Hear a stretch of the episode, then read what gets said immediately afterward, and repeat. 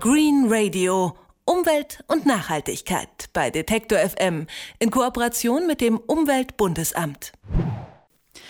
Nachhaltiges Leben, das meint, dass wir Strom sparen, Fahrrad statt Auto fahren, unseren Müll recyceln um der Umwelt so wenig wie möglich zu schaden.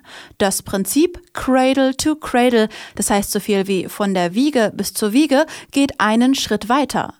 Die Denkschule des Chemikers Michael Braungart sieht vor, Produkte zu schaffen, die der Umwelt gar nicht schaden. Verbrauchsgüter, die biologisch abbaubar sind und Geräte, die man in seine Einzelteile zerlegen kann, um sie dann weiterzuverwenden. Ein Beitrag von Green Radio Redakteurin Insa Vandenberg.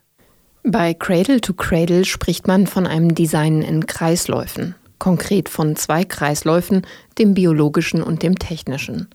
Produkte, die wir verbrauchen, gehören zum biologischen Kreislauf. Dazu gehören zum Beispiel Schuhsohlen, Bremsbelege, Waschmittel. Da wird etwas abgenutzt, aufgebraucht. Damit gelangt es in die Umwelt, auf die Straße oder ins Abwasser. Also müssen die Materialien für diese Produkte biologisch abbaubar sein.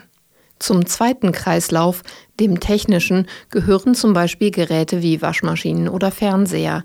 Die werden nicht aufgebraucht, sondern nur genutzt.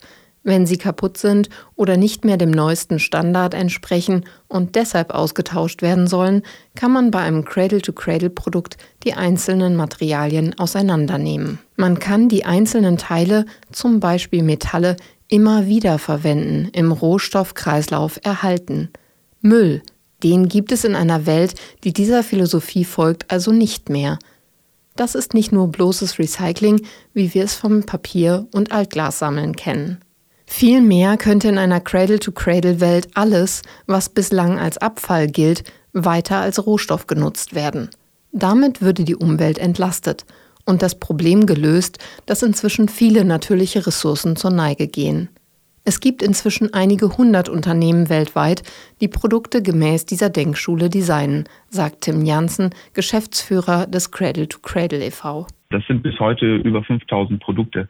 Auf ganz kleiner Produktgröße geht es los von Stiften aus Recycling-Kunststoff für Kreisläufe über Duschgels, über Materialien im täglichen Wohnen, von Teppich über Wandfarben na, bis hin eben zu ganz großen Gebäuden, die ganze Systeme dazu erschaffen, dass wir einen positiven Fußabdruck hinterlassen können. Also das geht im Grunde einmal quer durch alle Branchen. Textilien zum Beispiel ist auch ein ganz großes Thema. Es gibt im Moment auch da große Bemühungen, sich den textilen Sektor genau anzuschauen, weil sehr, sehr viele Menschen an der Erzeugung von Textilien beteiligt sind. Das geht also von der Erzeugung äh, von Baumwolle, die ökologisch erzeugt werden kann, über die Verwendung von Farben, die biologisch abbaubar sind und für Hautkontakt gemacht sind. Da sind viele Millionen Menschen heute an der textilen Wertschöpfungskette beteiligt und deswegen ist das zum Beispiel auch ein entscheidender Sektor, denn Textilien betrifft jeden, genauso wie gesunde Innenraumluft auch jeden betrifft. Also diese Bereiche, in denen passiert besonders viel gerade. Bau und Architektur und Textil ist ein anderer Bereich. In der Mode ist in dem Zusammenhang oft von Upcycling die Rede einer Art Recycling, bei der das Ausgangsmaterial dann aber auf eine höhere Ebene gestellt werden soll also aufgewertet werden soll. So entstehen dann aus Lkw-Planen Taschen oder aus Arbeitsbekleidung hochwertige Anzüge. Was heißt es dann genau, Kleidung nach dem Cradle-to-Cradle-Prinzip zu designen? Upcycling-Expertin Karina Bischoff vom Modelabel Aluk. Das würde jetzt bedeuten, man hat entweder ein Kleidungsstück, was man wieder kompostiert kann sozusagen und dadurch wird auch wieder dieser Stoff die Erde oder je nachdem die Natur wieder versorgen mit Nährstoffen. Oder man führt es in den technischen Kreislauf, wenn es jetzt zum Beispiel um Materialien geht, die nicht kompostierbar sind, aber die vielleicht wieder recycelbar sind, wie zum Beispiel auch Polyester, was man wieder einschmelzen kann. Und da könnte man jetzt wieder ein neues Polyester daraus entstehen lassen. Und das wäre dann aber der technische Kreislauf. Oder zum Beispiel bei unseren Hemden von Aluk da arbeiten wir mit den Industrieresten, den Abfallstoffen aus der Industrie, die normalerweise verbrannt werden würden. Und die wandeln wir immer wieder um in ein neues Kleidungsstück. Farbproben, Rollenenden aus Webereien in Österreich und der Schweiz. Was einige als Müll bewerten, nutzen die Designer von Aluk, um neue Hemden und Blusen herzustellen. In limitierten Kollektionen und mit austauschbaren Elementen wie einem abknöpfbaren Kragen. Der verschleißt sich nämlich normalerweise als erstes. Man kann ihn dann austauschen, statt gleich das ganze Kleidungsstück wegzuwerfen. Das geht natürlich auch aus ästhetischen Gründen. Neuer Kragen, neue Optik. Wenn das Oberteil ganz hinüber ist, berät unter anderem der Upcycling Fashion Store in Berlin, wo und wie es am besten entsorgt werden kann, so dass alle Wertstoffe im Kreislauf erhalten bleiben. Auch im Bereich der Verpackung gibt es solche Cradle-to-Cradle-Produkte. Eines davon ist der Milk Tumbler von der Hamburger Designagentur Mutter. Eine Aufbewahrung oder ein Transportmittel für frische, unbehandelte Milch. Milch also, die nicht thermisch behandelt worden ist, um länger haltbar zu sein, so wie wir sie aus dem Supermarkt kennen. Diese echte Frischmilch muss man vor dem Trinken sanft schütteln, damit sich Fett und Wasseranteil wieder miteinander vermischen. Das zeigt sich auch im Design des Milktumblers. Der abgerundete Boden soll zum Schütteln animieren. Die Milchdose besteht aus PLA, auch als Polymilchsäure bekannt, ein Verpackungsmaterial, das aus Molke gewonnen werden kann. Molke gilt für viele als Abfallprodukt bei der Käseherstellung, wird sonst oft als Kraftfutter für Tiere verwendet. Dieses molkebasierte Plastik ist wiederverwendbar, aber auch zu 100% biologisch abbaubar. Carsten Buck von der verantwortlichen Designagentur Mutter.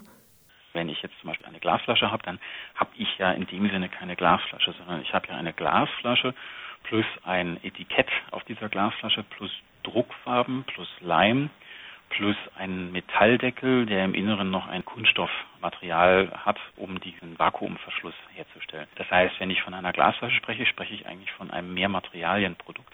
Bei dem Konzept Milktumbler ist es dann nur noch ein Material, mit dem ich arbeite und nicht diese vielen Materialien der Glasflasche. Gleichzeitig ist es so, dass ich bei der Glasflasche natürlich mehrfach Volumen hin und her transportieren muss. Also einmal Volumen von der Glashütte zum Abfüller, dann gefüllt vom Abfüller zum Handel, dann wieder ungefüllt zurück, dann muss sie gewaschen werden. Das alles geschieht bei hohen Temperaturen. Das heißt, ich habe einen höheren Transportaufwand und ich habe einen höheren Energieaufwand beim Säubern. Unser Milktumbler wird in dem Konzept vor Ort geschreddert, sodass ich das Transportvolumen stark reduzieren kann und dann vor Ort in der Meierei dann wieder zu Körpern geblasen, was zu einem geringeren Energieaufwand führt und am Ende durch die Reduktion der Materialien auch zu einem saubereren Produkt. Mit diesem Milktumbler ließe sich also laut des Konzepts der Designagentur Mutter frische Milch direkt vom Hof in die Stadt bringen, möglicherweise zu einer Art Automat oder Milchbriefkasten. Entweder werden dann auch dort die leeren Verpackungen wieder abgegeben, vielleicht aber auch direkt von zu Hause abgeholt – so dass auch hier alles im Fluss bleibt. Green Radio Redakteurin Insa Vandenberg hat nach Produkten gemäß der Cradle-to-Cradle Denkschule gesucht und auch welche gefunden. Green Radio Umwelt und Nachhaltigkeit bei Detektor FM in Kooperation mit dem Umweltbundesamt.